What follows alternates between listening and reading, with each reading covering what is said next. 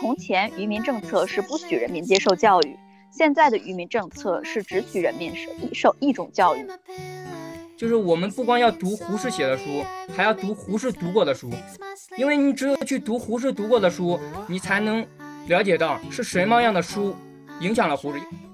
男性的好都是好的好，男性的坏都是好的坏，女性的好都是坏的好，女性的坏都是坏的坏。无这本书的时候，总有一种被束缚住的情绪，而这种情绪在读第九章的时候达到巅峰。他他在第九章这样说道：“我们要知道，一个人所具的理想，并不是他个人的创造，而是社会对他的期望。我们大家可能每个人都是芸芸众生中的一员，我们可能是很平凡的，但是我们也可以从我们的平凡的视角来记录这个世界。只有我们去记录了我们平凡人物的这个视角的东西，才会被留下来。不然的话，历史它就是会被大人物书写。”如果说武则天是那个时代最耀眼的旭日，照亮了千万女子的光，让全天下的人看到，谁说女子不如男？女子一样可以安邦定国，一样可以以女子之身指点江山。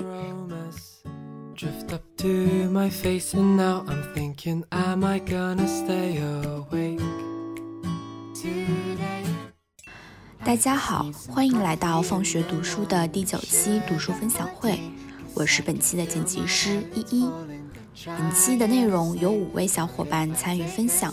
下面欢迎第一位小伙伴爽爽给我们分享《围城》。好的，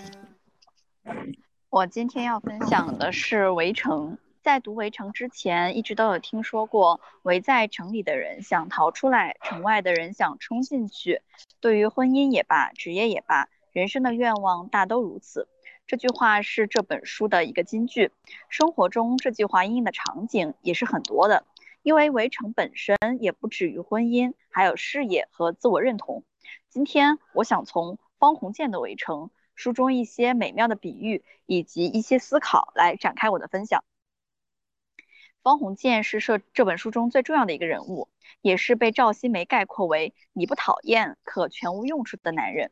无论是婚姻、事业还是爱情，我觉得方鸿渐都没有找到属于自己的城堡。方鸿渐的生活轨迹是很随机的，或者说许多的改变都不是他主观的选择，而是随机的接受。被父母提前定下的婚姻，结果妻子离世，被妻子的父母赞助出国留学。没有学到什么东西，花掉了钱买了个假文凭回来，被家人安排工作，被情敌引荐去三闾大学当老师，被校长临时降职位，迫于一些压力走入了婚姻，被朋友安排工作，因为想被朋友安排工作而和妻子吵架。这样回想起来，方鸿渐可能做过的最成功的一件事情，其实是和爱尔兰人买文凭时候的讨价还价吧。在人际关系的处理中，他也是很少有正面的赞美和仰呃和和仰视的。大多数是在站在一定的制高点俯视。从最开始和赵新梅在苏母婉面前吵架，就不爱占上风。有一段话是这样写的：赵新梅想不到他会这样无抵抗，反有一拳打个空的惊慌。苏小姐也觉得奇怪，但忽然明白这是胜利者的大度。方鸿渐其实是不会错过任何一个表现机会的，所以赵新梅怼他的时候，因为他清楚苏小姐是喜喜欢的是他。所以就自然会摆出一个胜利者的姿态，在事业上经常要被朋友赵新梅照顾，以至于形成了一种依依赖。我觉得方鸿渐似乎是没有发挥过个人的主体性的，一直在被安排接受默认的生活，所以遇到了变动的时候就没有招架的能力，完全不能像赵新梅一样给自己应有的选择，该果断时果断，按照自己的想法做事。书的末尾，方鸿渐没有和妻子商量就离职了，想先斩后奏。再去奔赴有人给安排的工作，或许是他进入婚姻太过容易，所以有很多的义务和责任还分不清楚，也对当下自己的处境、优势和劣势都没有思考，做决定是非常随心所欲的。他不讨厌，不坏，甚至会有女孩子喜欢，但是好像是是个机器，按下某一个盖按键就开始对应的行为，也没有想过去做机器的操纵者。希望我们都可以发挥我们自己的主体性，去选择自己的人生，而不是接受被安排的生活。下面我想分享一下我很喜欢的比喻。在看这本书的时候，正好是春天。书上说，那年春天天特别好，这春气鼓动的人心，像婴儿出齿时的牙龈肉，受到一种生机透牙的痛痒。我每次智齿停停长长的时候，我都只能用酸痛感来概括，完全想不到牙齿的一种生长也能和春天的成长联系在一起。下一次等到我的智齿再生长的时候，我可以理解为我的牙齿又经历了新一轮的四季。书中对于阴雨天会用嫩阴天来概概括，对于没什么心思听进去话，会用他的话像雨点似的渗不进，可是油脂震颤着雨打的重量。就是一种什么的话都听不进去，但是一直都在饱受打击的状态。对于没有活力的状态是这样描述的：早晨方醒，听见窗外树上鸟叫，无理由的高兴，无理由的期待，心似乎减轻了重量，直升上去。可这欢喜是空的，像小孩子放的气球，上去不到几尺便爆裂为乌有，只剩下呼呼若是无名怅惘。他坐立不安，要活动。却颓唐的使不出劲来，好比阳春杨花在春风里飘荡，而身轻无力，终飞不远。五月会让人觉得慵懒，每天醒来的时候，就好像没有什么要为一天一天开始的感到快乐的感觉，哪怕频繁的给自己打鸡血，也会只有一会儿会儿的有效期，就像是养花一样，身轻无力，飞不远。但还是希望大家都能够在春天扎根，慢慢长大。呃，而不是飞到哪里都由风或者障碍物来决定。下面想分享一下，我觉得在文中所写的值得思考的点，就是写到说，从前愚民政策是不许人民接受教育，现在的愚民政策是只许人民受一受一种教育。不受教育的人因为不识字上人的当，受教育的人因为识了字上印刷品的当，像你们的报纸宣传品。训练干部讲义之类的，就像我之前看到的一句话，就是你看到的都是别人想让你看到的。当下很多不想被看到的，以及各种各样、各种各样的形呃形式消失在了大众视野，而只相信他们让我们看到的，就会盲目和失去判断。这种单一也不只体现在印刷品的呃印印印刷品的上面，还包括单一的审美、非黑即白的判断。之前在听海马星球的《减肥新时代的裹脚文化》这一期时，提到了消费主义，提到了消费主义对女性进行了三百六十度的包围。我不断的攻击你，贬贬低你的焦虑，然后消费主义就会给你提供更多的改变方法，就觉得利益的勾连其实蛮可怕的。这期播客中，我还有一句很喜欢的话，就是不管在任任何环境下，还是任何审美意境里，我们攻击的应该应该是。只允许单一审美存在的极端审美，同时，我觉得可以延伸一下，就是我们攻击的是是只允许单一观点存在的极端极端观点。最后，我想再读一句话，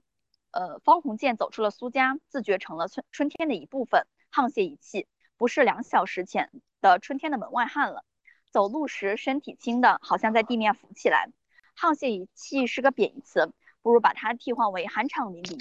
希望解封之后的，无论是春天春夏还是秋冬，我们都可以融入自然，我们都可以有觉得可以融入自然的时刻，可以有在路上蹦蹦跳跳的快乐。我的分享就到这里结束了，感谢大家的收听，鼓掌鼓掌。就是爽爽，你这天天分享这个角度还挺特别的呀，就是你提高提到了好多次春天。就我我原来看围城，主要可能是从那个婚姻那个角度。因为他非常有名的一句话嘛，对吧？就是婚姻就是个围城。对。然后你今天可能是因为好高，嗯，可能是因为当下被就是已经错过了外面的春天，所以就会对春天非常的依恋，就会更期待春天，能能去感受自然和春天。嗯。但我觉得围城有点有点好难分享，因为我看了呃看了那豆瓣，呃是播客、小红书，然后发现其实这本书就是它描绘了。太多太多的东西，所以没有办法很好的去概括和分享，所以就挑一些我比较喜欢的点来分享。对，而且你你还说到那个移民政策，这本书我也看，但是我看了之后，我都基本上已经忘差差不多了，因为我大学的时候看的。然后就你刚刚说的时候，你刚刚说的时候，我就觉得你说的点，我好像当时看的时候就都没有注意到。这一个可能就是因为当下大环境的会影响你看书的重点，这很重要。嗯嗯嗯。好，下一位小张。呃，这个大家好，我是 第一次参加这个读书分享会，因为我就是今天准备给大家分享一本，就是我我研一的时候读的一本，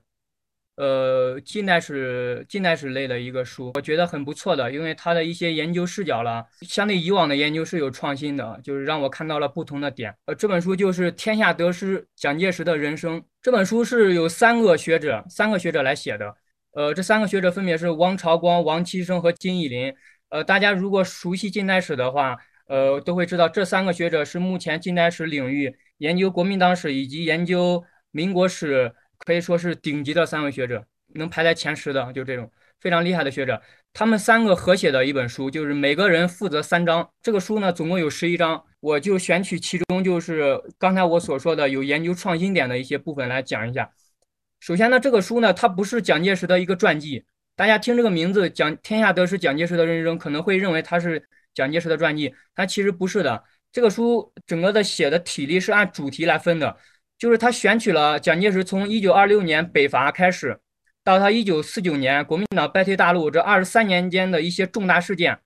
这些重大事件呢，然后分章来写，基本是按时间维度来排列的。呃，但是它并不是涵盖蒋介石所有的东西。他主要是挑一些跟蒋介石的人生以及他的呃政治生涯的比较关系比较重大的事情来写的。最重要的一点就是呢，这个书在的在他的第一章和最后一章，他写了蒋介石幼年成长的环境对其性格形成的影响，以及蒋介石的阅读史。所谓阅读史，就是蒋介石在他的日记中记录了他写呃他他年轻的时候以及他这个成长的过程中他读了哪些书。我记得之前。呃，就是美国的一个学者嘛，研究研究胡适的，研究胡适的学者叫江永镇，他其实是华人，但是他是美国国籍，他在台湾读的书，后来去了美国哈佛读硕士和博士。目前学界研究胡适的书已经很多了。呃，他说研究胡适，就是我们还不注意到的一个点，就是就是如何去加深的推入推进胡适的研究呢？就是我们不光要读胡适写的书，还要读胡适读过的书，因为你只有去读胡适读过的书，你才能。了解到是什么样的书影响了胡适，因为胡适是一个学者，是一个思想家，是什么样的书影响了他，影响了他之后思想的变化的历程。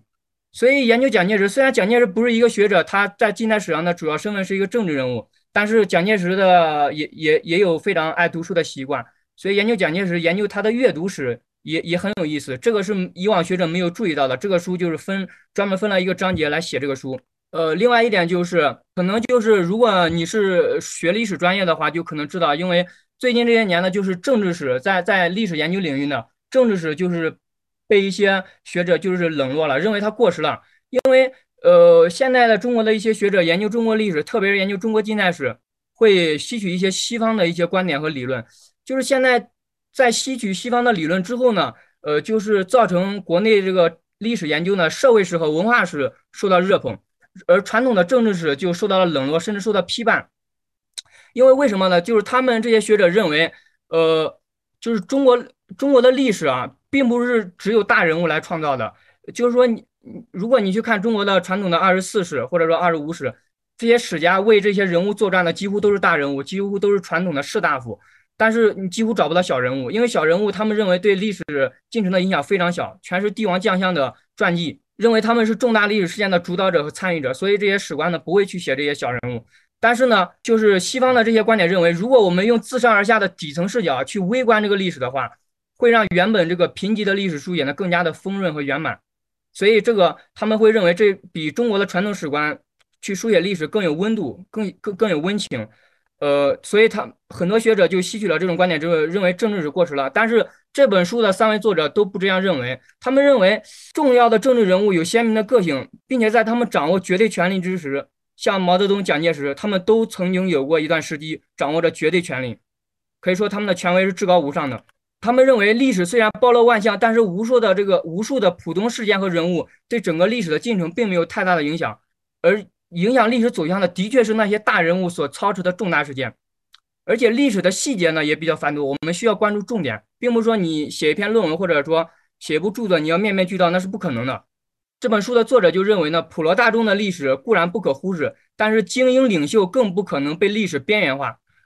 他们认为，撇开蒋介石就讲不清民国史，撇开毛泽东也讲不清中共党史。呃，而且他们认为蒋蒋介石与毛泽东都具有鲜明的个性，也都掌握绝对权力，对国家政治的影响是巨大的。所以在他们主导下的政治进程具有浓重的个人烙印。我们不能撇开这两个人去研究国民党史和中共党史，这是不可能的。所以，这是这三个作者写这本书的初衷，就是呼吁学界要呃重新重视政治史的研究。呃，另外还有我要说的第二点就是蒋介石日记，不知道大家了解不了解这个蒋介石日记？因为蒋介石日记是蒋介石的后人，就是他的孙媳，他的孙媳叫蒋方智怡，呃，给这个美国的斯坦福大学签订了一个协议，就把蒋介石的日记。转交给了美国的斯坦福大学胡佛研究所收藏。这个日记呢，在二零零六年的时候对公众开放了。国内的很多学者以及台湾的学者、香港的学者都去斯坦福大学去抄这个日记，因为这个日记是不允许复印的，也不允许拍照，所以只能去抄。这本书的三个作者就曾经去美国斯坦福大学去抄这个蒋介石的日记。但是蒋介石的日记呢，虽然说很重要，但是学界对他有不同的看法。因为，因为一个人写日记啊，像蒋介石这种大人物。他肯定知道，他就是他自己的日记是将来是要被后人看的，因为后人肯定要研究的，肯定要看，所以他会在日记中会隐瞒一些东西，以及说可能说一些重要的事情他会他会略写，就是你在读懂他的言外之意，就是说用他的日记的时候一定要非常的小心，就像胡适日记一样，胡适也知道，胡适在生前就知道他自己是个大人物，别人肯定要研究的，而且后面的研究成果肯定会汗牛充栋，所以胡适的日记也是在刻意的。美化自己，以及在就是在塑造自己吧。包括胡适写他的这个个人的自传，他晚年都提倡他身边的朋友去写自传，他也写了自传。包括胡适的自传，你如果去看的话，对照着原始的史料，你会发现他有那种复杂的痕迹，就是他他他也在刻意的塑造自己。胡适其实是想做一个圣人的，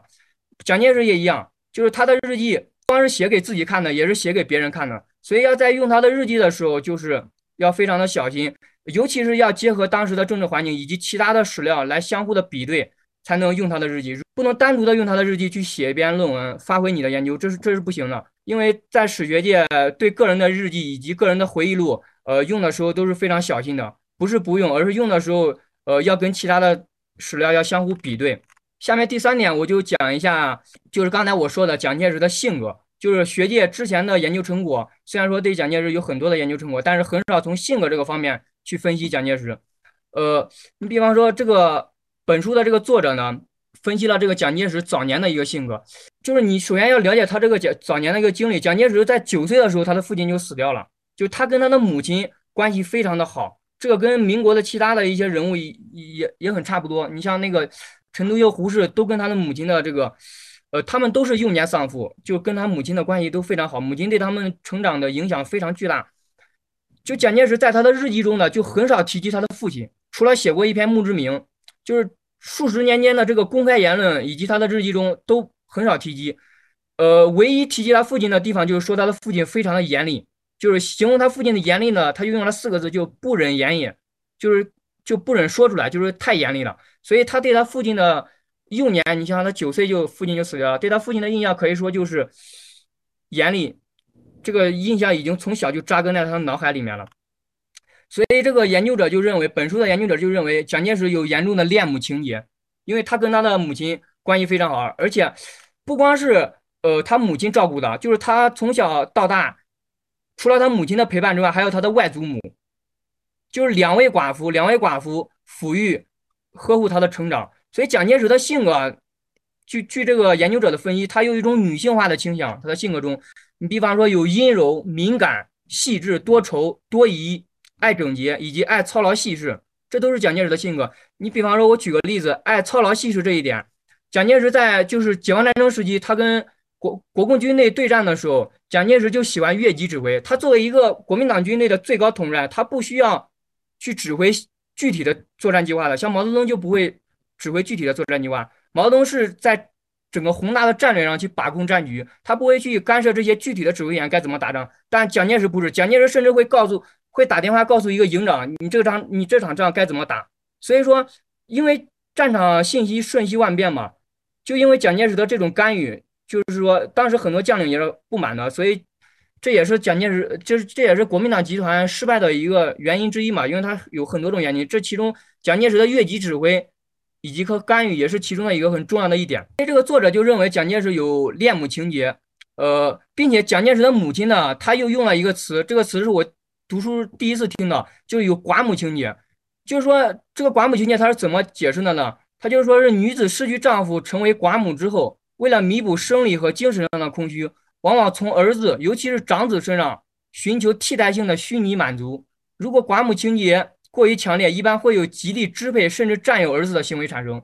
这个行为确实在蒋介石的母亲身上产生了，因为蒋介石后来结婚娶了娶了娶到他第一任妻子的时候，因因为由于这个妻子。蒋介石的第一任妻子其实性格非常好，跟蒋介石当时也特别恩爱，但是因为呃蒋介石的母亲导导致了他们夫妻这个关系的破裂。至少说蒋介石的母亲是有原因的，原因就是由于这个蒋介石和他的妻子关系非常好，呃就是非常亲密，他的母亲就看不上，就是这种，就是觉得他自己的儿子冷落了自己，就就说跟他的妻子关系太好了，冷落了自己，他有可能有那种就是嫉妒的成分在内。这个确实有其他学者也有指出过。所以说，蒋介石有恋母情节，他的母亲有这种寡母情节。这是蒋介石呃在这个性格上面受他母亲的影响。另外一个就是，呃，根据蒋介石的日记，你也可以看到他的父母关系是不好的。就是在生前，蒋介石的父亲没死之前，他们的父母关系是不好的。而且蒋介石的母亲在死之后呢，呃，也也叮嘱蒋介石不要和他的父亲同葬在葬在一起。这也由此也可以看看出他们的感情生前感情是不好的，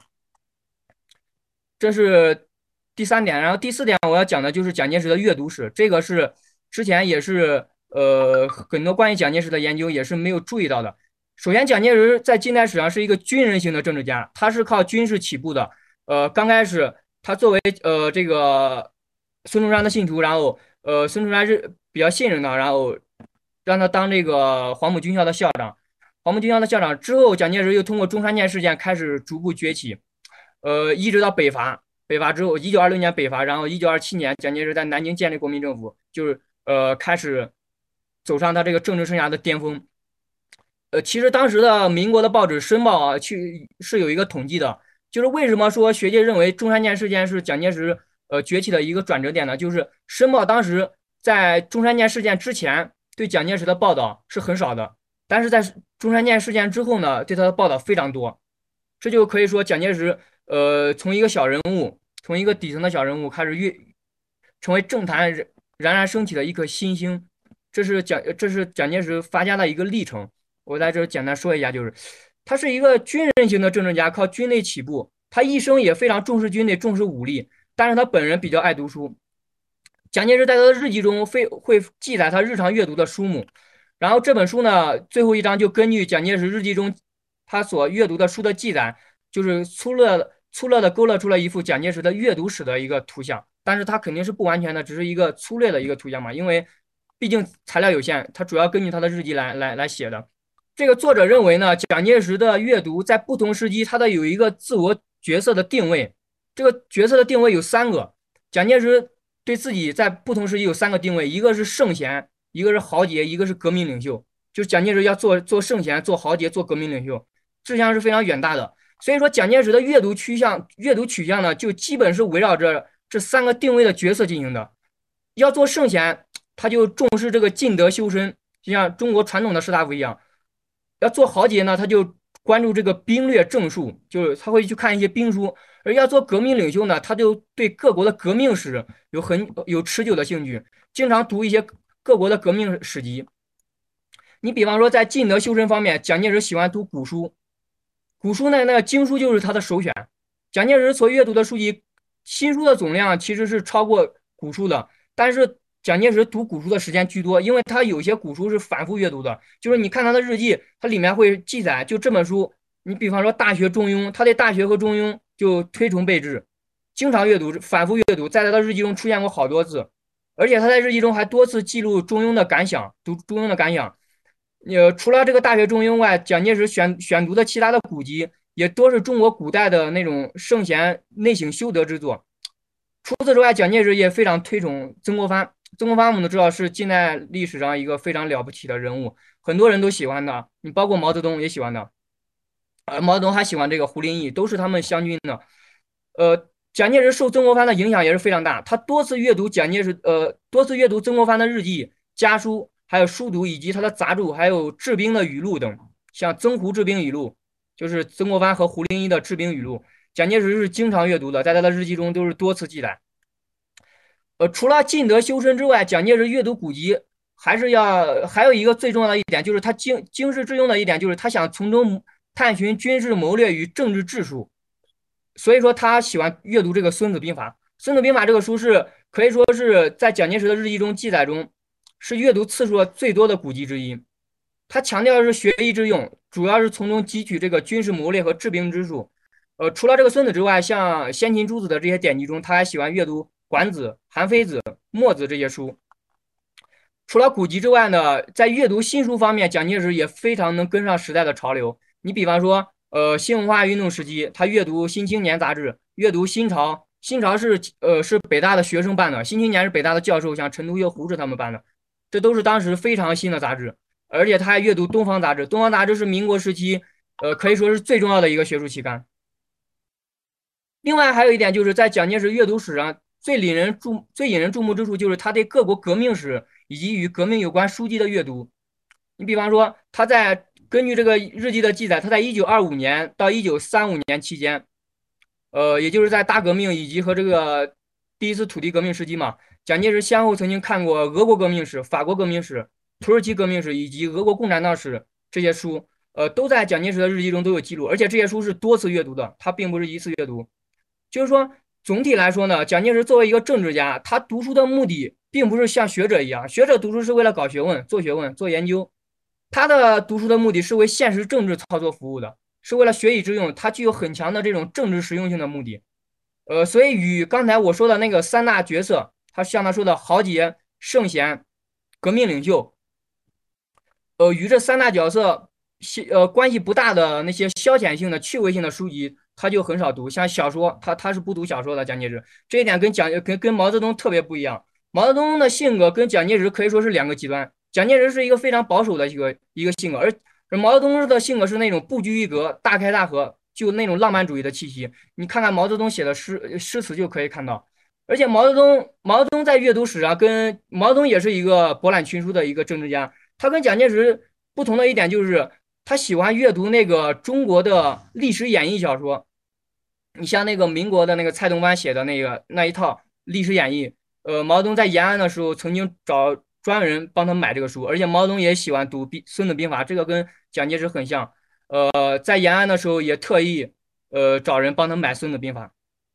所以蒋介石呃毛泽东的很多军事谋略都是从这些古代的兵书中学到的。另外还有一点，蒋介石不毛泽东喜欢研究这个中国历代的农民起义。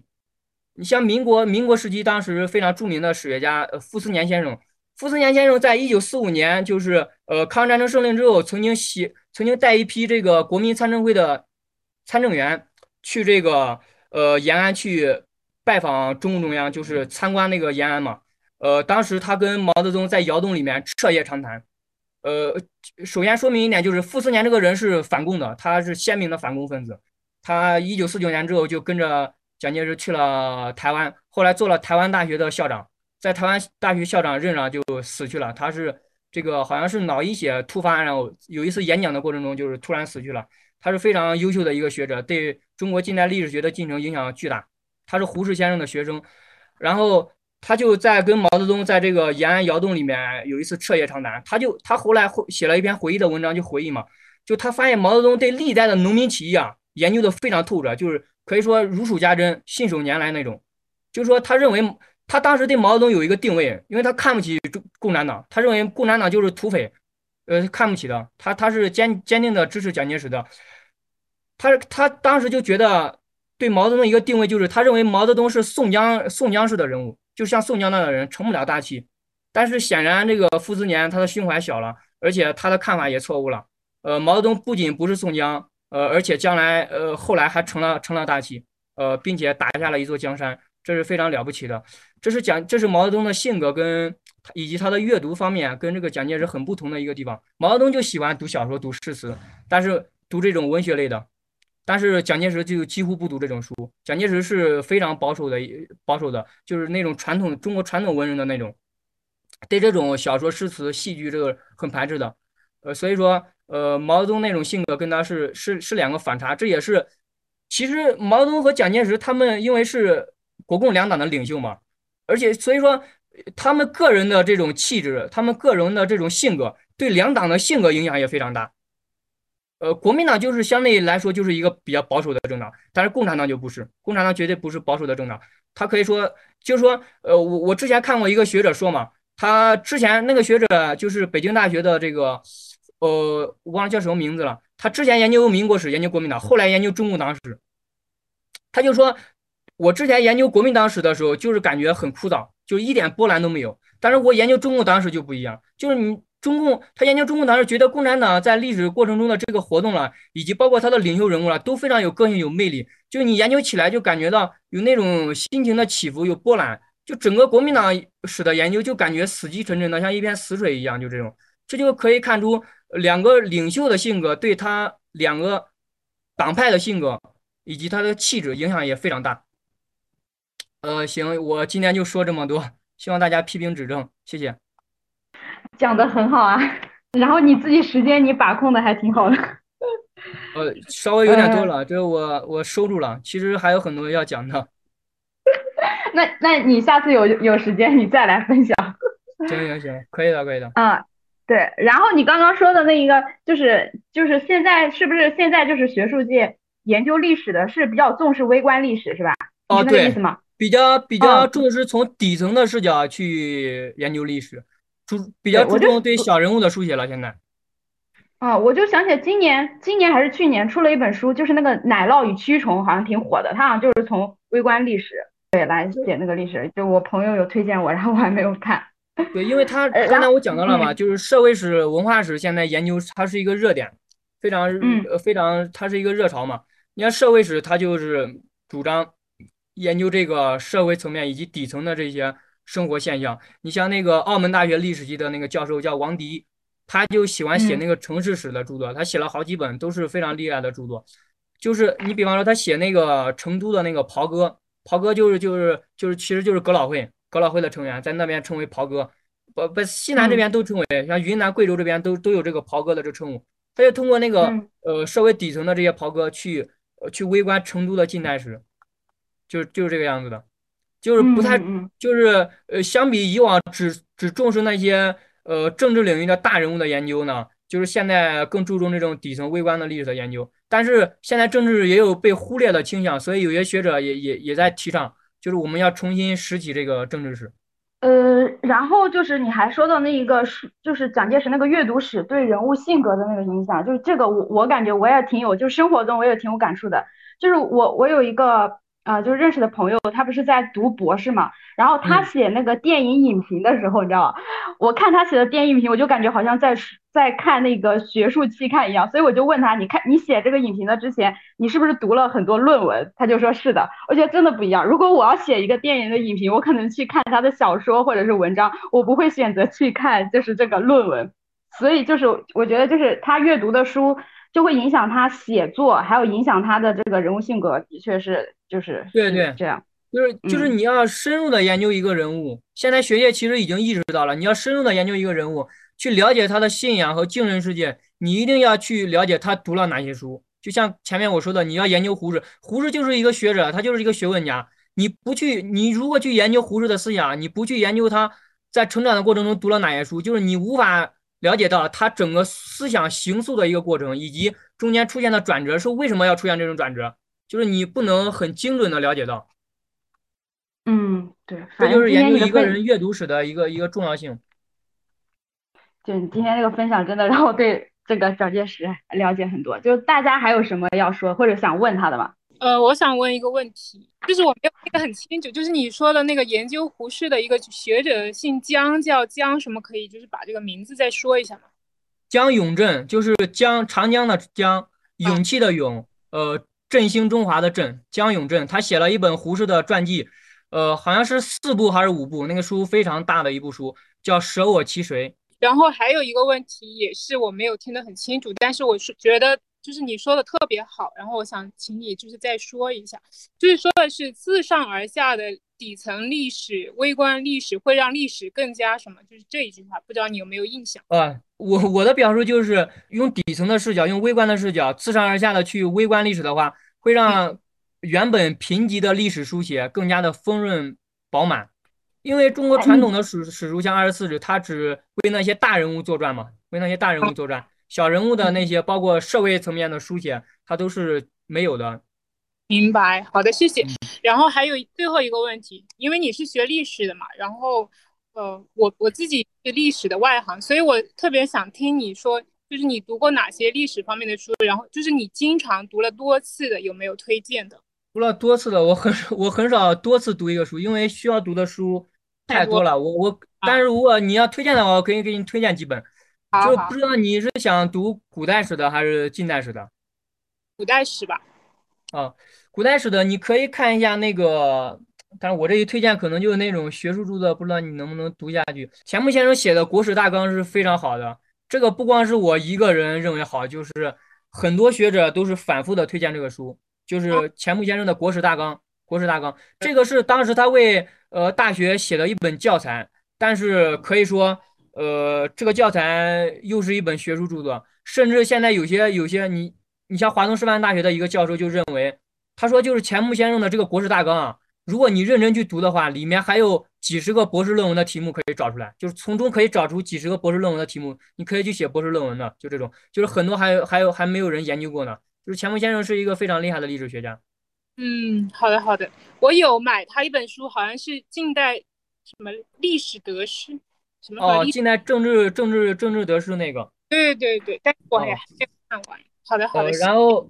然后你还可以看一下看一下那个冯友兰的《中国哲学简史》这本书，篇幅并不大，你可以买那个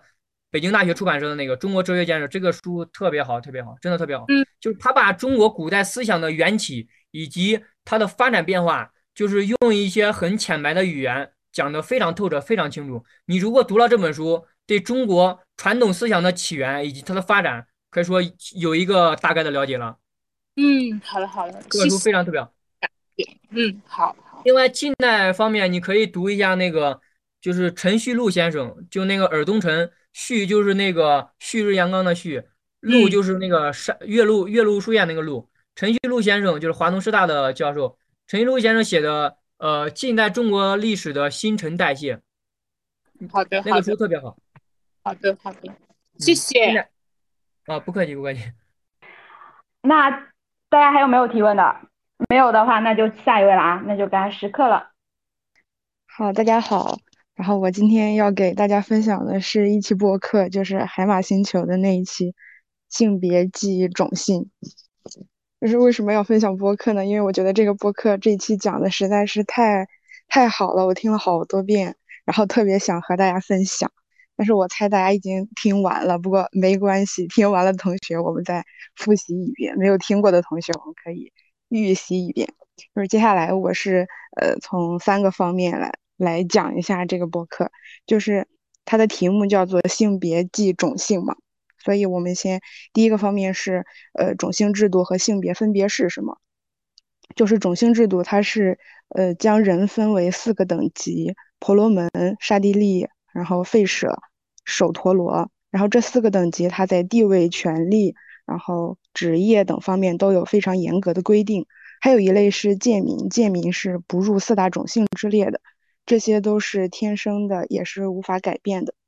然后是在中国的性别体系中，男性他是通过嗯社会竞争来排序的，而女性是通过对男性的依附依附来获得排序的。在此基础上，就有了那个大婆教。就是婢妾妻制度，就是结了婚的女人等于四分之三个男的，就是妻，呃，妻子相当于四分之三个男的，单身女性，也就是说婢妾等于十分之一个男的，或者是百分之一个男的。然后在这个体系和这个体系和种姓制度是非常的相似，嗯，就是说男性是婆罗门，然后女性是首陀罗，或者是你就是贱民，嗯，种姓和性别的。差异在于，女性通过努力，她是可以提高自己的社会地位的。比如说，她原本是贱民，她可以通过，呃，嫁给男性，然后变成妻子，变成四分之三个男的，她可以上升为首陀罗。然后这个体系看起来很离谱，但是社会中有百分之八十或者九十的人他是认同这个系统的。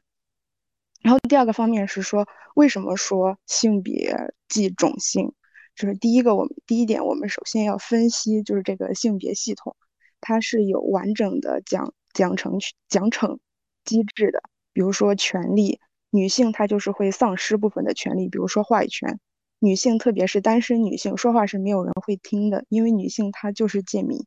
再比如健康权利，就是去医生看病，医生会说等家属来，等丈夫来了之后，或者是等你父母来了之后再进行讨论。就是说，医生的潜意识是里面是认为女性是不能决定自己的身体的，女性是没有这个话语权的。第二是社会关系，就是单身女性她在社会关系上是受挫的，嗯。这个也不是说，呃，社会关系是故意的对你进行，就是不接纳你。她是，呃，不结婚不生孩子的女性，她和亲戚是没有什么共同话题的，她直接就被这个社会关系拒绝了。然后还有就是荣誉，除了大婆教，呃，除了大婆以外的女性，她是会遭到羞辱的。嗯，如果女性如果不结婚，就会被说是剩女、老处女；如果呃结婚但是没生孩，没生孩子会被说是下不出蛋的母母鸡的。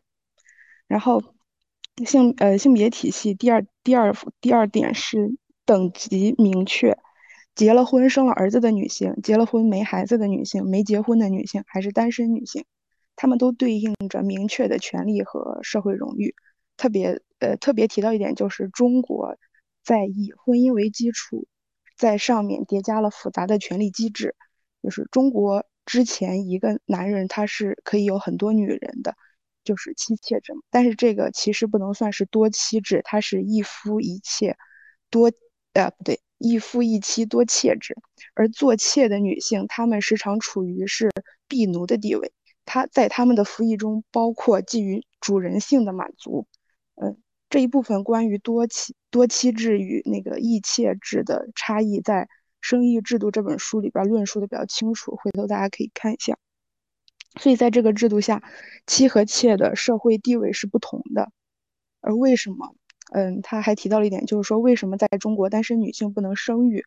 嗯，现在是三十岁以上可以生育，但为什么就是三十岁以下的单身女性不能生育？他们的理由是，这样的话就给小三提供了便利。这在潜意识里面就是把单身女性当做婢，然后当做预备妾。嗯，性别体系的第三点是分化底层，它和就像是种姓制度，是让首陀罗来管理贱民，但是首陀罗和贱民他们都是土著，而在性别体系里边，女性也被分化了，就是婚女和单女，他们两他们的社会地位是不同的。嗯，性别体系第四点是恐惧与希望，在种姓制度里面，首陀罗是有转世，它是有未来的，但是贱民是没有的。在中国，呃，他他的这个。恐惧希望体现在就是孩子没有孩子是永世不能超生的，他是不能投胎的。一方面呢，这个体系给了有孩子的女性以希望；另一方面，他又让没有孩子的女性感到恐惧。嗯，而恐惧和希望，它是能够左右一个人的行为的。所以，在这个体系中的女性，她是会朝着希望，也就是结婚生孩子，朝着这个方向去的。嗯，嗯。为什么说性别即种姓？第二点是，只有种姓制度对人的思维的影响，只有这一点，它的这个可以解释为什么女性比较自卑。呃，第一点就是自然现象嘛，它是无法颠覆的，因为女性出生就是贱民，她在社会排序中她就是低等的，没有办法改变的。第二点是性别体系，它已经仪式化了，它已经渗透到了我们具体的生活中了。就社会中的每一个人每天都在重复这个性别体系，比如说工作，嗯，男性是医生，女性就是护士；男性是领导，女性是二把手或者是执执行的人啊；男性是大厨，而女性就是要在家里做饭。还有就是道德方面，男性他要有男子气概，他有绅士风度，要帮女士拎行李、开车门，这都是由于男性认为女性比他们弱，或者是说他们。比他们低级，就是男性会有比较高的道德要求，而女性就是可以泼妇。这在某种某种程度上就是说对女性的德行就是污名化女性的德行嘛，包括一些形容，比如说无毒不丈夫、最毒妇人心、妇人之仁、仁爱。然后里边有一句就是那个嘉宾大狮子说说男性的好都是好的好，男性的坏都是好的坏，女性的好都是坏的好，女性的坏都是坏的坏。我觉得这一句说的还蛮好的。然后他们还提到了一个维权主体的问题，就是维权维权的男性他是有故事的，他是一个具体的人在维权，我们是可以看到他的形象的。但是维权的女性，她是很刻板印象的，比如说她是被贩卖的妓女，嗯，没有故事，没有深度，没有脸，没有形象，或者是说维权的女性，她是作为一个男性的附属品来维权，比如说是一个寡妇，但是这个维权是一个很惨的底。底层的男性，然后他死了，他的老婆很可怜，这个时候他可以作为维权的主体，主体大家会很同情他。然后这个时候就有一个延伸问题，所以说，嗯，关于维权主体的问题嘛，呃，女性作为一个完整的人，完整的讲出呃属于自己的故事，这件事是十分重要的。所以我就，嗯，就是所以有几个播客平台嘛，就比如说深夜书店里边那个一百个女孩的计划。还有就是海马星球，我觉得他们就是呃，让女性作为一个完整的人，完整的讲出属于自己的故事。然后第三个方面是面对这一个呃等级森严的体系，我们应该怎么办？第一呃就是如果我们要摆脱这个体系的话，需要的第一点是对这个体系有觉察。就是对这套体系背后的逻辑有了了解之后，我们应该变得更加的敏感。就是当周围的人来劝讲你、劝讲你怎么还不结婚的时候，我们需要觉察到，这是认同这套等级制度的人把你放到了这个制度中进行评审，他在对你输对你输出一些权力话语。然后你如果对这一个这套系统比较呃察觉的话，你就不容不不容易被他带着跑，然后也不容易有情绪消耗。第二是，你可以塑造自己的小环境，你可以谨慎的选择那些强连接的、有相同意识形态的朋友。呃，这里插播一下，在《生育制度》那本书里面，社会与个人他们是相互依赖又相互矛盾的关系。个人需要呃社社会，社会又需要社会分，社会又需要社会分子来维持稳定。而孩子他从出生就需要被社会化。然后社会化为社会分子，但是社会化抚育它是违背生物天性的，所以说我在读这本书的时候，就总有一种被束缚住的情绪，而这种情绪在读第九章的时候达到巅峰。他他在第九章这样说道：“我们要知道，一个人所具的理想，并不是他个人的创造，而是社会对他的期望。”嗯，就是一种非常无力的一种情绪，嗯，就是感觉我的。我的完整性被非常强的冒犯到了，但是大狮子他的这个建议就是消解了一点我的这个情绪。嗯，他大狮子的建议就是，嗯，虽然这个社会是这个大的社会，我们是没有办法改变的，但是社会它是有很多小环境组成的。我们没有改变整个，我们没有办法改变整个社会，但是我们可以选择让自己感到开心愉悦的小环境。你这样生活着就是一份力量。然后他关于这一个方呃怎么办的这个方法里边还有几个注意的点，就是你不要试图改变你的父母，你的父母已经不是你的父母了，他是小区集体意志的反应，这点也很有意思。第二点是不要拧巴你以为的好朋友，就是不要试图改变你的发小、你的室友、你的老同学之类的，因为这样他是浪费浪费能量的。然后在这里，我再次插播一下，这个我真的深有体会。嗯，我的室友，我第一次向他传输女权思想是在呃有一次跑步的时候，我戴着耳机，他想要我的耳机听歌，但是我告告诉他我的耳机里边放的是播客，然后他就说没关系，我我们一起听。但是我当时耳机里放的是放学以后讲婚姻还有主体性的那一期，然后他就是非常就是不是很情愿的听听了一半，然后。当那个播客讲到女性在婚姻制度里容易吃亏的时候，然后他说了一句“不一定谁吃亏呢”，然后把耳机还给了我，然后他就没有再听这个播客了。然后第二次向他传输女权思想是那个政政协发表发那个公众号文章《独立女性的那一次，我我把那个截图给他看，然后他以看不懂开始，以没必要为这个生气，就是安慰我而结束。嗯，就是他是我的室友，我们两个的关系也还蛮不错，但是就是这个传输的过程，每一次的结果都不是好的，这个确实真的挺浪费能量的。嗯，第三点是，呃，不要高估你自己，就是你不是一朵出淤泥而不染的白莲花，就是你还是会被环境，嗯，影响的。所以你如果在一个环境里感到不舒服，那你就尝试拔出那个环境，嗯，或者是去选择你的环境，就是，嗯，不舒服你就跑，这个意思。然后还有怎么办的？第二点就是摆脱性别体系对自己思维的影响。嗯，这个你可以，呃，首先是分析自己的生活嘛，比如说分析在某一天或者是某一段时间内，你受到了哪些社会上对女性刻板印象的规训，而且每天这么总结，然后就是相当于是一个复盘吧。然后第二是给女性更多的耐心，就是这个大狮子提到了那个大乖理论，在他的微博上，这个大乖理论真的特别的温温暖，就是很很好。然后回头我可以发到群里。然后第三点是，呃，练习并掌握废话三摩地。废话三摩地是什么呢？那就是听君一席话，如听一席话。瞧你这话说的，就像是说了一句话。上次看到这样的发言，还是在上次，就是这就是废话三摩地。废话三摩地的精髓就是 A 是 A，它是它就是形式逻辑，形式形式逻辑的 A 是 A，A 不是 C，不是 D。不是 E F G，不要问 A 是什么，A 不是什么，A 就是 A，就是你不需要理解 A 是什么，就是 A 只是 A，就是这样。他当时举了一个例子，他会说，就是你的老板如果他说你如果不把这个工作做好，那你那你就完了，然后你就会说，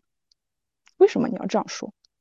我工作没有做好，说明了什么呢？说明我没有把这个工作做好。那你只是呃随便挑了两个随机的东西。把我我我工作没有做好和我的人生完了这两件事情联系起来，但是这这两件事情是没有关系的。然后当时就觉得这个很，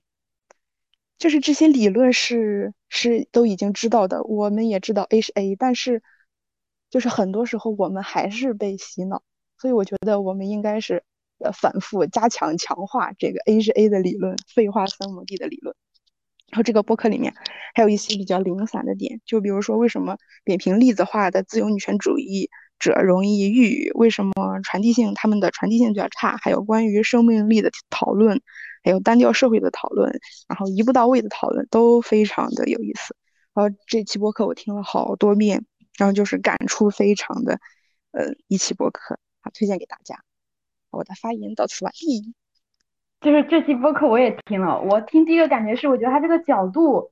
就很也是角度很新奇啊，我从来没有说听到有人说把这个女性主义放到这个种族种族下面去讨论，是吧？嗯嗯，对，所以他这个就就感觉更加的让人对这个事情怎么讲会有更深刻一点的认识吧。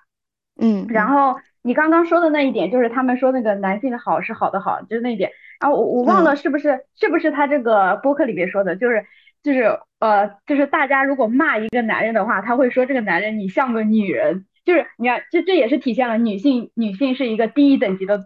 就是那种种族一样。但是他不会骂一个女人说你像个男人，感觉他如果说一个女人你像个男人，好像还是夸他一样，说他有力气那种感觉。我不知道你有没有听 那一期如何科学的消解恋爱脑，我觉得那一期也特别棒，也是。打开了我新世界，怎么讲？那个还没有来得及听，你可以去听一听那一期。对，那一期和这一期，我觉得都挺就是刷新我的那个认知的。对，就是提供了另一个角度。对对对，是是是。好，还有就是呃，想要跟想要跟食客交流的吧。好，那那那如果没有的话，那就下一个了啊，那就小飞。Hello，大家好，我是小飞。嗯，今天呢是我的第一次分享，然后我是一个嗯爱好阅读的人，因为我喜欢阅读，然后我认识了哈娜，然后我知道她在做线上的读书会，然后呢我就偷偷溜进去旁听了一场，然后觉得我们这个读书会实在是太棒了，就大家的分享真的很吸引我，然后我就听了，接下来就听了几场。呃，我没有每一场都做笔记，但是还是能想起来一些，就是大家的分享。比如说“有毒的男子气概”这个词已经深深的印在我的脑海里。然后还有《源泉》这本书很厚，嗯，我接下来应该后面也会呃去读。然后还有《战争中没有女性》，然后听到了那个夏雨的诗，哦，我觉得那个阿星的朗读真的听着就是一种享受。嗯，然后那一次朗读因为储存空间的关系没有录制上，然后我觉得我刚好听到了，就真的很幸运。还有那个素素，他的那个，我觉得就像在看他直播，然后看得很舒服。嗯，有一期他聊他在那个上海，然后我们都在，我也在上海，就在上海那种被封控的感觉，我觉得就很有同感。然后他那一次就说。上海现在的主要矛盾就是人民群众与日俱增的智商与上海官方日日什么日益拙劣的表演之间的矛盾啊！我觉得这个真的说的太好了。后来呢，我就索性把这个海报分享到朋友圈了，然后呃，有一个朋友来了，嗯，但是我微信好友有三千多个人，有一个人来了，我觉得我后面想一想也觉得还是蛮开心的，至少有一个人来了。然后今天我又看到了我的朋友，就是佳明。Hello，佳明，在这里看到你真好。Hello，Hello，我是过来旁听。好，那我接下来就简单介绍一下我自己这一 part。嗯，简单的说，我觉得我是一个，我认真的想了一下，用一个词来概括我自己，我觉得我是一个异乡人，就是我是出生在江西，呃，我我在那边成呃成长了十几年，然后呢，我现在是在上海。我有的时候觉得我是一个逐渐失去家乡的人。最近我在读的一本书是英国的小说，叫《狼厅》。狼是那个，就是那个动物的那个狼，厅是大厅的厅。然后里面有提到，就是那个男主，他总是想问他的主教一个问题，嗯，他大概是这么一个意思，他就想问他，你到底怎么了？或者说，我到底怎么？为什么你所想的，你所学的？都是在确认你之前一直所信仰的，可为什么到了我这里事情就不一样了？为什么陪伴我从小到大的，我所想的，我所学的，我所信仰，都一点一点的剥落了？为什么时间每划掉一个月，我所在的世界的确定性就要丧失掉一部分？就是这是他想问，然后没有问出来的话，我觉得非常打动我。嗯，为什么？可能就是我能够在这一句话里面找到认同，所以就是关于我自己，我就简单介绍到这吧。嗯，接下来我就开始今天的分享。呃，是一本切斯瓦夫米沃什的米沃什词典。嗯，如果要给我今天的分享起一个标题的话，我的呃标题就叫做“与整个不幸为邻”，邻是邻居的邻。米沃什是一个文学诺贝尔奖的获得者，但我买这本书的时候不知道这一点，我也是后来才知道的。他得过诺贝尔奖，然后是伯克利的教授，是一个在全世界范围内得到认可一个写作者。那个导演，戏剧导演赖声川就说，他原来在伯克利读书的时候呢，看到过那个米沃什的专属车位，那是就是他们学校给那个获得诺贝尔奖的那个人。一个专属的优待，因为他们学校的车位非常紧张。那我买这个书，首先是因为受它的那个名字和封面吸引。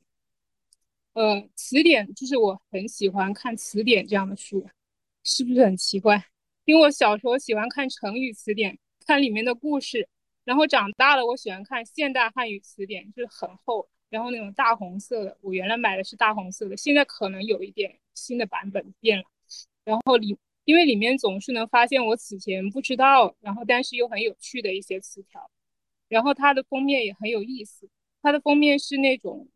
待会儿我把那个图片找出来，我先讲一下，就是它是那种大片的一个浅绿色，然后呃浮在一个白色的那个色块的上方，然后它的边界非常的毛糙，呃布局比例呢有那种，我觉得是那个马克罗斯科 （Mark Roscoe） 的那个痕迹。然后它的用色呢又不一样，边缘的处理方式也很特别。然后中间它有两只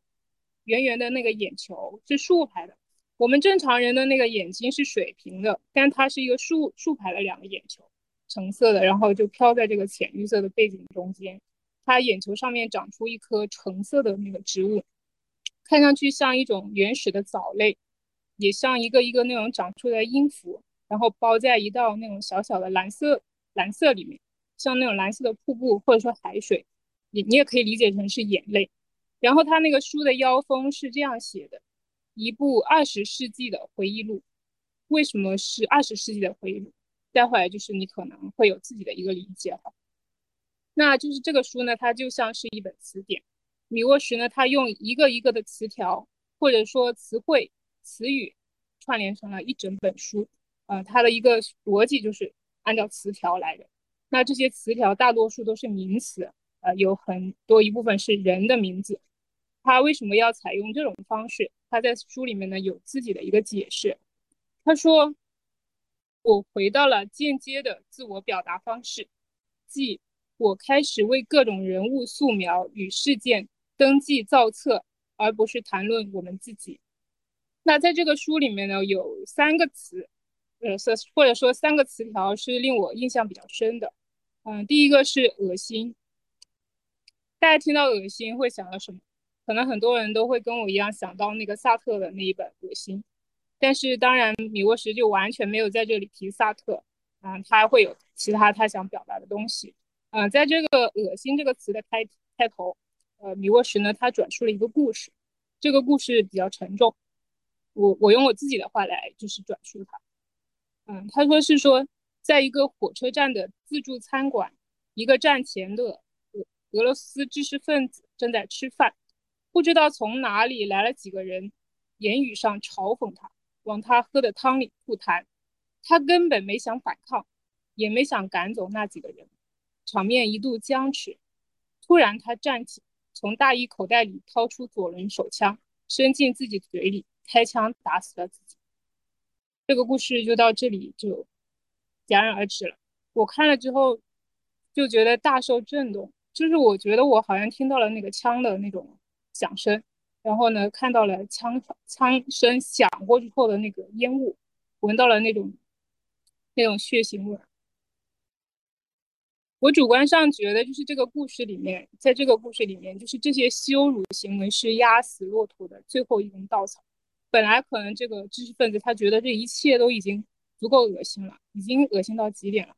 结果就是再来，他就恶心的不行了，人就活不下去了。然后呢，他又提到了，就是这个，就是这个恶心的词条，然后还有一些其他的词条，我觉得是跟这个词条比较相关的，我也一并就是简单的分享给大家。啊，一个是斯坦尼斯瓦夫·伊格纳奇·维特凯维奇，就是他这个书里面说他的自杀有恐惧的成分，但更多的是他生活在生与死间的半明半暗中。对将要发生的事情的厌恶，然后我就在网上搜了维特凯维奇，因为我我也不知道他这个人，就然后搜索他，就得到了一个结果，就是说，一九三九年九月十八日夜，得知苏联入侵波兰后，一位年过半百的波兰波兰男子，在一个名叫杰兹利的村庄，然后这个是在波兰，现在是属于乌克兰，自杀。为了确保自己能够迅速死去，他服了药，割了腕，又切开了自己的喉咙。然后这个人就是维德凯维奇，这个比较沉重。呃，然后还有一些名字，就是我简单说一说，可能没有，可能会稍微轻松一点点啊。就阿布拉沙，这也是一个人的名字。他说他是这样说阿布拉沙的，他说阿布拉沙是个永远的学生，以坚持学生生活为借口。躲开职业负担、收入负担的等等的人物之一，我觉得，我觉得我好想过他这种生活。然后那个还有一个是普拉纳斯，这个人也特别好玩。他是，呃，他是在加拿大，然后过着一种留学流亡的生活。可是他是有博士学位，但他在加拿大是当工厂的工人。就在我们国家，应该这种是比较少见，在我的认知里面比较少见。然后还有一个是叫安卡达斯推，这是一个女士。那安卡用一个假姓氏开了一个电影制片公司，经营的相当不错。她从发型、妆容到服装都完美无瑕。有一套一整套职业妇女每日积极于赚钱所需要的行头，这一切都是为了掩藏起他跌宕起伏的私人生活戏剧，就是这种这种表面上看上去的形象，然后跟他这个自己的一种就是可能内在的一个曲线的一个反差，就很很有意思。然后还有说到那个拉因菲尔德这个人。这个人呢，他曾经就是跟我们的作者米沃什，他一起在那个素善公寓的花园里喝过酒。然后他米沃什是这样形容他们当时喝喝酒的那个情景，他说是看着黑暗被掠过沟壑和葡萄园的萤火虫点燃，看着黑暗被掠过沟壑和葡萄园的萤火虫点燃，就很诗意的一一种表达。但是拉因菲尔德就是他的人生经历也非常的坎坷。就是他一九四零年到了法国，然后法国大溃败之后，越过边境进了西班牙，呃，然后在就反正也是很很悲惨。然后还有一个人叫博赫尼斯基，博赫尼斯基，他是踩了一个地雷把自己炸飞了，然后他自杀前告诉那个雅奈克，他说活着走出这场战争是可耻的。然后还有一个人物是，他这这个人物就是比较。比较他的故事比较轻快一点，他是叫阿提拉，他呢参加过匈牙利革命，然后呢革命溃失败之后呢逃到了奥地利，有一对好心的夫妇资助他去美国读书，然后他在美国的时候呢，就是美国发兵去越呃发往越南，然后呢这个阿提拉呢就挺身去参兵，然后但是他的结果还比较好，就是他的书里是这样讲的，他说可怜的上进的没心眼儿的阿提拉。不过他并未死在战场上，他当的是空军，回来时成了把电工好手。好，这个就是这一部分，就是我我自己形容，就是这一部分这个米米沃什的一个阅读体验，就是我想到的是那个《权力的游戏》里面的一个画面，就是二丫，就是那个二二女儿，就在她父亲去世之后，然后她就跟着三教九流的人，就是流亡。然后他每个夜晚就是入睡前都要念叨一遍，就是他脑海里的那个名字清单，嗯，瑟西啊，什么 Geoffrey 啊，猎狗啊，就是这些。但我觉得就是二丫念的是他想要抹掉的名字，可是这个米沃什念的是他想要刻在石头上，为他们树立纪念碑的名字。好，这个这一部分，然后第二个词就是我觉得印象很深的是爱德华霍珀，其实他也是翻译。翻译过来的一个人名了，他是一个画家，嗯，美国的。然后他书里面就是，我觉得米沃，因为这个画家我自己本来就很喜欢，所以我看到米沃什对他的一个描述，我觉得就很很很贴合我自己对他的感觉。嗯，他说这个爱德华霍珀就是钦佩法国画家，但是呢抗拒法国画家的影响。他觉得就是法国艺术一分一毫表现的都是法国，所以他抗拒这种这种方式。然后呢，他的绘画是什么样子呢？他的绘画是忠实于他自己的经验，他自己的生活内容，然后内在真实，他自己所看到的自然。嗯，他他他笔下的美国，或者说他画笔下的美国，主要是指纽约和东海岸。然后他如实，然后这里有一个就是说，也是米沃什的一个描述，说他如实的描绘出大城市里的屋舍、桥梁、高速公路、加油站。只在少数场景中加上一两个孤独的人，然后在空旷的是他的那个画里面常见的主题，比如说在这个星期日这幅画里面，就是有一排外表相似，然后看上去属于是呃不不怎么有钱的人的那个房子，然后然后他米沃什也有一句话形容这个人，他说一个无所事事的男人，显然不知道该拿手里这把时间怎么办。我觉得就是这句话就描述的很准。然后呢，他说爱德华霍伯努力传达自己的经验，尽管这经验不表达美国生活的全部。他画出了异画，他警惕任何规划纲领，力图尽量正派的使用他的画笔和画布。我觉得真的太棒了，就是他说的就是我所我所体验到的霍伯的那个绘画。然后我觉得他讲就是这个霍伯。他要描述他自己的经验，他钦佩法国画家，但是他要描述他自己的经验。他他要忠实于自己的经验、自己的生活。我觉得对于我个人而言，我是觉得很受启发的。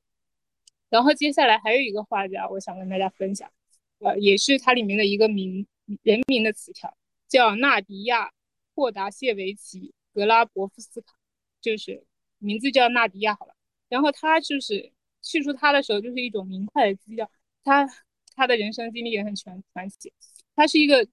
蓝眼睛，然后宽峡谷的俄罗斯女，曾经呢就是就读于华沙华沙美术学院。她跟一个波兰画家有过一段短暂的婚姻，然后也曾经和米沃什住同一家善宿公寓。善是那个中医药膳用膳的那个膳，善宿公寓。宿是住宿的宿。然后在餐厅里慢慢嚼食分的特别小份的食物，啊，这种描述就很像我们一开始上海风控管理的时候，因为不知道什么时候能解封，就食物都要分的很小份，你慢慢吃。然后纳迪亚竭力追溯他心目中的伟大的榜样，他心目中伟大的榜样不是毕加索，而是一个叫费尔南德·雷希尔的一个画家，可能是因为后者就是这个雷希尔，他画中的钢管。锅炉以及无产阶级形象符合他对共产主义图景的想象，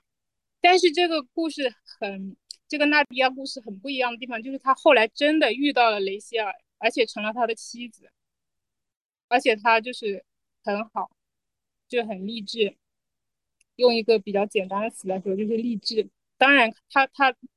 他这种就是他这一派用励志来形容可能也不太准确。然后呢，就是米沃什，他就是尽量把人物呢放在他所处的时代背景中，然后他是用克制、简练的笔触勾出、勾勒出了他们的命运。就是从这一个一个词条的这种诠释里面，就是我们可以看得得到很丰富的一个信息量，然后看到这种人物的命运。我觉得他的那个叙述的笔调是非常的克制、非常的平静的。可是他这种平静的叙述，我觉得就在我心里就是响了一颗又一颗的雷，就这种。好，第三个词就是终究，after all，英英文是 after all。那在这个词条下呢，米沃什是这样讲的，他说：“终究，我还是到处旅行过了，我到过许多城市，许多国家，但没有养成世界主义的习惯。相反，我保持着一个小地方人的谨慎。一旦我在一座城市中住下，我不喜欢冒险走出我居住的区域。”这样，我每天就只好看那些一样的东西。这表明我害怕被打碎，害怕失去我的中心，我的精神家园。我个人是没有米沃什的这个游历经验，但是我觉得我也跟他保持着同款的谨慎，就是我也是生活在一个固定的地方，然后也不太去探索这个安全范围以外的世界，比如说。就是这种外卖跟快递来了，我一般都不会直接开门让他们就拿进来，我会说放门口，然后我也不开门，要等到脚步声走远了，电梯门开了关了，然后我才敢开门拿进来。进了电梯，我可能也不会先按楼层，我先让别人按了，按完了，然后看一下这个人，然后我再决定我要不要按我自己所在的楼层，还是隔个一层两层这样子。但是我跟他不一样的地方是。我觉得我不是害怕被打碎，因为我也不觉得我完整然后我也不是说害怕失去我的精神家园，而是我觉得可能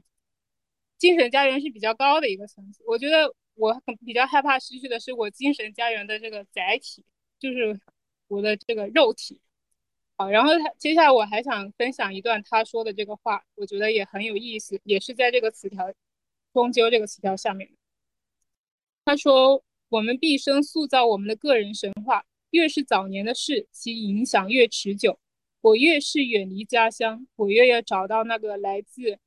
维尔诺的故我的关联。我以此解释我何以要紧紧抓住波兰语不放。这种选择看起来既可爱又爱国，但说实话，我是把自己关进了自己的堡垒，并且拉起了吊桥，让别人在外面闹嚷吧。”就是我蛮喜欢他的那个表述，就是把自己关进了自己的堡垒，然后拉起了吊桥。就像上海疫情这段时间，有的时候我也会有意的把自己关进堡垒，拉起吊桥，因为信息太多了，各种负面的信息太多了，有的时候就是会觉得到了可能一个普通人比较难以承受的一个地步，就短时间之内可能就会做这样的一个处理。就是我我我觉得就是说，嗯，当一个人就是在空间上把自己跟外界隔离，然后在网络上又让自己与社交网络隔离，就是有时候这种生活我觉得也蛮有意思的。好，最后呢，他就呃还提到了他的故乡，就是他是出生于那个维尔诺。他说，半个多世纪之后，我重返我的出生地维尔诺，这就像一个圆圈，最终化成。我能领会这种好运，是它使我与我的过去重逢，这太难得了。就我个人感觉，就是他就是描述的一种历尽千帆，然后故地重游，但是他看到的是山形依旧枕寒流，就是会有这种感慨。呃，然后如果就是整体来说要总结这个卡尔维诺不米沃什这一本书，我就想援引卡尔维诺的话。就是在地狱里寻找非地狱的人和事，为他们登记造册，让他们不被遗忘。因为如果这些人、这些事，然后都被彻底遗忘了，那么我们是不会从中学到什么东西。那这些人的经历、这些人的遭遇，可能也就是白费了。嗯，最后呢，我再给大家分享几个，就是我觉得很有意思的词条，都非常简洁。嗯，第一个是叫。钦佩。他说：“某些人之所以给我留下高大的印象，是因为我对他们了解有限，而我对自己的缺陷又过于一清二楚。”这个是钦佩。然后，酒精，酒精的最大坏处是它能把我们都变成傻瓜。然而，我们内心睁着一只清醒的眼睛，事后将各种丑态摆在面前。毁掉我们对自我的良好评价。呃，然后接下来这个应该是人类学吧，ans ans ethnologies，应该是人类学吧。他说是就这样将种子迎风播撒，总会有所收获。然后伯克利，就伯克利大学的那个伯克利，他说我来这里是为了忍受这一切，而不是为了喜欢这一切。就有的时候，我觉得看到这句话，就就就是一种安慰，就心里不好受的时候。然后教堂，人们去教堂是因为他们是彼此分隔的人，他们希望至少有片刻时光能从那包围着他们，并被称作唯一真实的现实中脱身，进入到另一种现实之中。日常现实坚硬、野蛮、残酷，难以忍受。人类之我有一个柔软的核心，无时无刻不在怀疑它能否适应这个世界。好了，以上就是我今天的分享。可能我的表达有不是太清楚的地方，欢迎大家提问。嗯，也许某个部部分你觉得挺有兴趣的，然后也可以一起交流。感觉你准备的 很充分。就是他这个词条是不是有有那个就是有人人名，然后还有就是一些词语，是不是？对，有人名，就人名也是一个词条，就是一个名字。然后词语，就比如说教堂，它用的是复数。然后伯克利，呃呃，然后就我想说，先先说一下。然后你今天第一次来，我我就特别喜欢你这种感觉娓娓道来、不紧不慢的，就是这种分享。嗯，然后我也我也我也特别喜欢你开头的时候，你对我们前几期的那个回顾，就感觉就就感觉就怎么讲？嗯，就因因为我们这也是做了九期嘛，然后昨天还跟一群里的一个小伙，呃，就是那个 Ferry 讲，就没想到我们都已经坚持两个月了。就你刚才那个回顾，就好像是我们对前面的一个怎么一个就是呃怎么讲，就是反正就是有有那个倾听者的感觉。嗯，哦，我们今天就是分享书嘛，我想起来我上个呃上个月的时候，就咱们不是聊过呃聊过那一个。就是世界阅读日的时候，我们不是聊过书对我们的这个影响吗？对吧？就是其实当天晚上聊完之后，就给我你给我一个挺深的影响，就是我觉得你是一个首先非常爱书的一个人，而且觉得你其实是通过这个书改变了你自己人生的轨迹，然后你受这个书的影响也是很深的，就比我想象的深。就我原来知道你很爱看书，但是我我那天听你讲，就觉得你人生轨迹其实是有被书改变的。嗯，应该是有的。我觉得可能有三分之一的我可能是住在书里面的，然后嗯，可能三分之一的我是住在现实里面的，三分之一的我在住在我自我创作的过程中。嗯，我觉得挺好，就是我们有一个另外的世界，就是你你也说过，不是完全投入到这个现在这个世界。嗯，然后还有就是，还有就是你刚刚讲的那个联系到了那个权力的游戏，你说二丫就是二丫，她念的那些名字是她想抹去的名字，然后米沃什他念的就是他写的这些词条是他想要刻在石头上铭记的，就是这些人，就我觉得这也是就是书写的力量吧。就是呃，不过现在的方式，我们记录的方式不光有书写，然后还有语音呀、图像呀这些东西。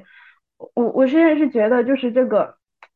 就是嗯，比如说我们现在记录很多很多人记录疫情的这些事情，然后也刚刚就是像那个小张说的，就是现在这个历史趋势是来微观历史来记录一些小人物的。那么就是有些政治史家他可能想就是在就是觉得这个政治史受冷落，他想要去。呃，就是怎么讲，去纠正一下这种趋势，或者或者是去怎么呃怎么说呢？我觉得就是呃关注这些精英领袖，他固然是非常重要的一面，但是我觉得这种关注这个小人物这些微观历史，我觉得他也是非常有必要的。我觉得他们两个不冲突，可以互相补充，就是我觉得都挺重要的。就是这个记录，就像米沃什记的这些。这些呃每个人的一些人名，他记得有非常有名的人，像像霍伯这些有名的画家或者是作家，他也记得有那个像波兰那个战争中那个自杀的人。嗯，我觉得他们都非他们都非常重要，这些伟大的人和这些历史小小人物，他们都非常的重要。嗯，但是我认为米沃什记得这大部分人应该都不是小人物，因为因为首先他生经历他是非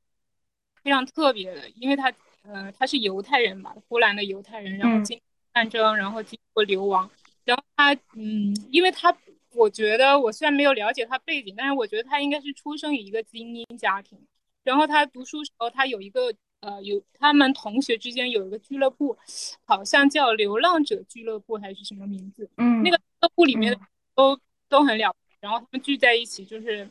举行那种讨论呀，然后活动啊，发动一些社会活动啊。都是很很了不起的，所以他们大部分人物应该还是属于精英人物。但是我觉得你说的也很对，就是我们大家可能每个人都是芸芸众生中的一员，我们可能是很平凡的，但是我们也可以从我们的平凡的视角来记录这个世界。这个是只有我们去记录了我们平凡人物的这个视角的东西，才会被留下来。不然的话，历史它就是会被大人物书写，因为聚光灯肯定就聚在他们身上了，大部分时间是这样的。嗯。是的，就是像读我们原来读那一个杨本芬奶奶，她写那本书，她写那个秋云，就是为了记住她母亲嘛。她她母亲也是一个非常不算大人物嘛，是一个普通人物，但是就是她母亲其实身上折射了他们那个时代许多母亲的那种状况，就是如果她不书写下来，我们可能就不会那么深刻的认识到他们经历了什么，所以就是记录还是挺有必要的。嗯，然后最后还想说。就是你刚刚说的那个霍伯，我我也特别喜欢这个画家。就是他的话，我简单我我概括的话就孤独两个字嘛。然后我特别喜欢他的一幅画，是他小时候，然后他九岁的时候画的一个画，不知道你有没有看过，叫做男男孩看海。然后那个画就是他他虽然就是感觉还是挺简单的一个小画，就是也也没有怎么出颜色，好像是一个钢笔画还是怎么画。但是我从那幅画里面感受到的孤独。比他后来那些话里面感受到的孤独都更要深，到时候可以发给你看一下。嗯，我觉得你看你感受到的孤独，应该有一部分原因是因为你，他他表达的东西是一部分，但是可能观看的人作为一个观看者，可能有一部分是你就是你的体验。对对，那那应该也有自，可能是会有自身投射在上面。嗯，不过我也蛮应该应该喜欢你说的他这个小话。像梵高早期有一些画很可爱，就比如说他画的那种，嗯，就是那种比较劳苦大众的那种做苦力的那种人，他们那个姿态，然后他他自己运用的那个布，然后那整整幅画面的那种和谐，都是很动人的。嗯，好，行，那我们就下一位吧。那阿星该你啦。大家好，我是阿星。今天我想和大家聊一聊一位颇具争议的女子——上官婉儿。上官婉儿是唐代女官、诗人、皇妃，因祖父上官仪获罪被杀后，随母正式配入内廷为奴婢。十四岁时，因聪慧善文而得到武则天的重用，掌管宫中制诰多年，群臣奏章多由其参与决断，有巾帼宰相之名。唐中宗的时候，封为昭容。在政坛、文坛有着显要的地位，曾建议扩大书馆、增设学士。以上是上官婉儿的简要生平。那为什么说她颇具争议呢？有人说她才情艳艳，引领天下文风；有人说她淫乱恭维，与多位男子纠缠；有人说她得武则天重用，掌管宫中至诰多年，不负巾帼宰相之名。也有人说他轻弄权势，仰乱朝纲。那最近名为《上官婉儿墓志》首次公开展出的新闻，悄悄地进入了大众的眼帘，也引发了世界不少的争议。这是太平公主在婉儿死后命人撰写的墓志铭，上面提及了婉儿的祖父世系和生平。可是墓志铭上的内容和史书上记载的颇有出入哦。到底哪个才是真正的上官婉儿呢？嗯，我想功过是非，我们早已无从知晓。我呢，其实是在慢慢的为这位奇女子叹服。她作为封建时代一抹耀眼的红妆，不得不让人注目。接下来，我想通过四个点来聊聊婉儿身上所谓的是非对错。第一，自言才艺是天真。不服丈夫胜妇人。上官婉儿的祖父是宰相上官仪，身为名臣后人，原本应该锦衣玉食，享尽繁华的千金，却惨遭灭门。尚在襁褓之中时，便与母亲一起被发配到掖庭，做了宫里最低下的奴仆。他的母亲郑氏，自然也是出自书香门第。虽然已经身为奴婢了，但是他对女儿的教养是一点都没有懈怠的。而上官婉儿天资聪颖，在母亲的精心培育下，不出十岁十岁便熟读史书，不仅能吟诗作文，而且明达历事，聪明异常。宫中小才女的明星名声渐渐走远，其所作诗词也越传越远。武则天本是爱才之人，听说之后立马召见。武则天当场出题命其写诗，只见上官婉儿文不加点，须臾而成，且文意通畅，词藻华丽，仿佛速构而成，遂得到赏识，成为了武后最得力的助手。后来又担任制诰，权极一时，有巾帼宰相之誉。第二个点，称量天下事，婉儿还拥有直竿称量天下事的。卓绝才华，意思就是说他像一杆秤，可以精确称量出每个文人雅士的才华。在他的倡议下，天下大兴文学之风，各式各样的赛诗会如虎如如火如荼，文采飞扬扬的婉儿理所当然成为了焦点人物。他当仁不让地主持会议，不仅代帝后提刀作诗，还充任考评裁判，并对。文才绝佳者，实施奖励。唐中宗年间，有一年正月十三，中宗与群群臣到昆明池游玩赋诗，众臣唱和诗歌一百多首。于是中宗命在帐前扎了彩楼，令上官婉儿登彩楼评诗。他高立于阁楼之上，面对。百来位才子士人，手握诗篇，字字楚读，篇篇点评。不入流者随手一丢，有佳句者则拈来品读。那一场诗会，最终的获胜者是宋之问。这样的诗词大赛办过很多场，上官婉儿宛如一代文宗，主持风雅，对文人提拔褒奖也因此写诗作赋之风盛行于当时。然后到了第三个点，迎晚恭维。许多史料、野史皆传，上官婉儿一生当中与诸多男子有染私通，其中不乏废太子、武将、文臣之流。而婉儿又分别是两位皇帝的后妃，虽然这后妃之名是虚，女官职责是实，可这诸多种种，无疑是加剧了婉儿身上的各色桃纹。众人对此津津乐道。甚至很多人提起婉儿时，首先想到的不是她的精彩艳艳，不是她的政治才能，他们极力宣扬婉儿与多位男子的纠葛，这为的是什么呢？让我们来想一想，自古以来，只要想抹杀一个女子，需要如何呢？我道只需把她安上祸水淫乱不贞之名，只要女子失德，便是罪过，天下人皆会视之下下贱。甚至还会流传更多谣言，让他彻底身败名裂。而这以淫秽虚构事件来侮辱女性政治人物，以此来达到打压女性政治人物的政治目的，这一杀招更是杀人诛心。而我们按下婉儿是否与多位男子私通的事实不表，毕竟真正的历史已经如往事随风，无从考据。今天我们来想一想，这种杀人诛心背后的逻辑是什么？是默认女子应该一生只对一人忠贞，那就是她的丈夫；默认男女有别，因为男子三妻四妾是有其人之福，而女子不可有任何怨言，否则便是犯了七出之条，善妒会遭到世人唾弃，甚至会被休出夫家。而反过来，若女子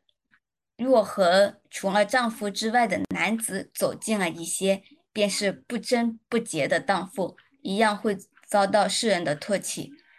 所谓是人言可畏，就连身为宰相的婉儿也不例外。婉儿身上的各色桃纹，无论事实真相如何，这注定是被人利用成为攻击他人品的利器，甚至抹杀掉他的才能。人言可畏，人言可畏。如今我们自诩是一个活脱脱的现代人，离古代早已过了一个多世纪。可谁知我们今日尚被这四个字所烦心，女子照样跳脱不开男权社会布下的天罗地网。第四点，玩弄权势，祸乱朝纲。婉儿还有一个遭人诟病的点是，传他结党营私，玩弄权势。俨然一个利欲熏心的野心家。男子有野心是好事，是上进的迹象。而像武则天、上官婉儿等人，若有野心，便会被安上女主乱政、祸乱朝纲之名，人人得以诛之。可我斗胆一问：男子与女子有何不同？所谓大道之行，天下为公。天下不该只是男子的天下。而野心也不该只有男子可有。婉儿的有野心，恰恰是她看破了这一点。她在试图冲破男权社会编织的网。从叶婷的奴仆到权倾天下的才女，上官婉儿做到了那个时代普通女子所能做到的极致。如果说武则天是那个时代最耀眼的旭日，照亮了千万女子的光，让全天下的人看到。谁说女子不如男？女子一样可以安邦定国，一样可以以女子之身指点江山，以海纳百川之态接受各国使臣朝拜。武则天凿开了那个时代坚不可摧的男权壁垒。武则天是旭日，而上官婉儿就像是那投入。暗淡荒原的那一点星火，燃起了更多的火焰，照亮了更多的姑娘。在那个时封建时代里，男子掌握了绝对的权势，凭什么女子不能继承家业？因为她是女子，所生子女是外姓，凭什么子嗣都要跟男子姓？因为这是古往今来的规矩。凭什么女子只能相夫教子？因为这是身为女子的本分。凭什么女子不能荣登九五，掌天下大权？因为这是一张布满了男子恐惧的网，他们害怕失去欺压女子的特权，而这张牢不可破的网，困住了中华女子几千年，究其一生只能困在后院，相夫教子，争风吃醋。袁枚评婉儿：簪花人做大宗师。婉儿这样一个以才华称亮天下的人，应该被更多的人知晓。我推荐一部上官婉儿的同名考古纪录片，B 站可以直接搜到。这部片子一方面讲述了一些婉儿墓的开掘和她的生平，可以进一步了解婉儿；但另一方面也可以感受到，即使是二十一世纪的中天，今天男权社会对女性的凝视丝毫不减。这部片子充满了对女子的偏见和凝视，恰恰在一定程度上佐证了对女子评价的不公。嗯，最后我想说的是，我这篇分享来源于多篇文章和记载，可能与这个史实有一些不符。毕竟他出土的那个墓志铭跟他那个正史就是有出入的，然后也夹杂了我自己的一些看法。我一方面以金光今天的眼光去审视，一方面我把自己带入了那个时代。我想那个时代定也有觉醒之人，否则不会有武则天、上官婉儿、太平公主这样的人。但也许只是星星之火不足以燎原。我总在想，如果说多一些他们的这样的人，一切会不会不一样呢？嗯，按理说我最后应该要再说点什么。但我今天突然不想再说那么多了。今天我说的所有，只为了让更多人了解上官婉儿这样一位才情艳艳、手腕过人的巾帼宰相，是如何在那个封建时代顶着多大的压力走向了权势巅峰的。最后，最后，如果说有不同的意见，欢迎和我分享跟指正我啊。好，谢谢大家。好的，觉得阿星每一次的分享都特别的，就是语气就是那种很能打动人。嗯，然后就是你刚刚说那一个上官婉儿，她是就是封建时代，她像一个星火一样燃起了更多的火焰，然后也照亮了就是更多的女性，就是她有那种榜样作用嘛。然后其实我就想到了最近那个余秀华，我觉得余秀华她也是，就是。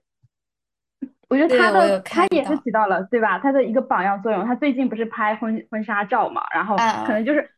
你看他他一路走来，他他他作为一个就是嗯有有一点就是残疾身体不便的一个这样的一个女诗人，就是她能她现在就是她能够这么的呃怎么讲，就是。对，这么的洒脱，这么的杠，我就觉得她真的就是特别的酷，然后就就有那种摇滚巨星的那种感觉，知道吗？她的那种反叛精神，还有就是她经常她会经常在就是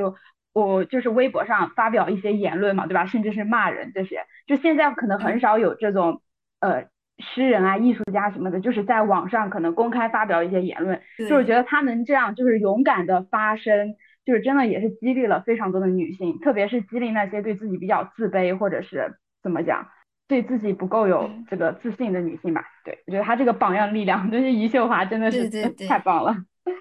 而且就是说，呃，余秀华她就是有点打破了那种嗯男权话语下的那个那套话语系统，就是其实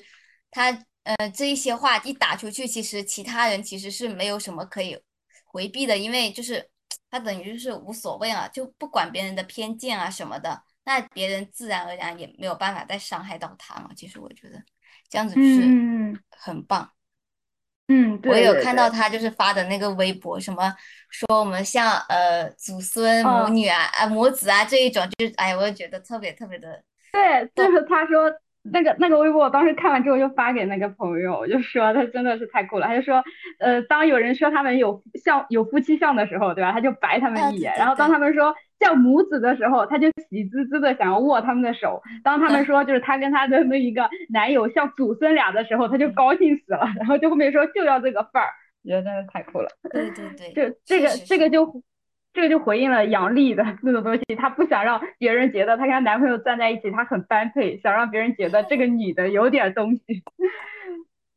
对对对，就特别。哎呦，我之前不是很丧嘛，然后我最近我就是了解了上官婉，我看了各种文章跟小说，哎，我就觉得真的有被经历到，我就觉得，哎，我的天啊，那个时代一千年前，就是有这么一位奇女子，真的很不容易。对她和武则天都是就也是这么多年来对吧？只有这么一个 皇帝，所以我觉得武则天真的好厉害，好厉害。是，对他那时候其实还有不止上官婉儿的，他还有一个女官系统，就是武则天是重用了很多他身边的一些女官啊什么的。哎，我真的是啊，封建时代难得的这么一抹红妆。嗯嗯嗯。真的很棒，我去了解那段历史，我就觉得好喜欢。好，那大家还有什么想要就是说的吗？那要是没有的话，那我们这期就到这里结束了。真的，感觉这期收获也挺多。那我们就说拜拜啦，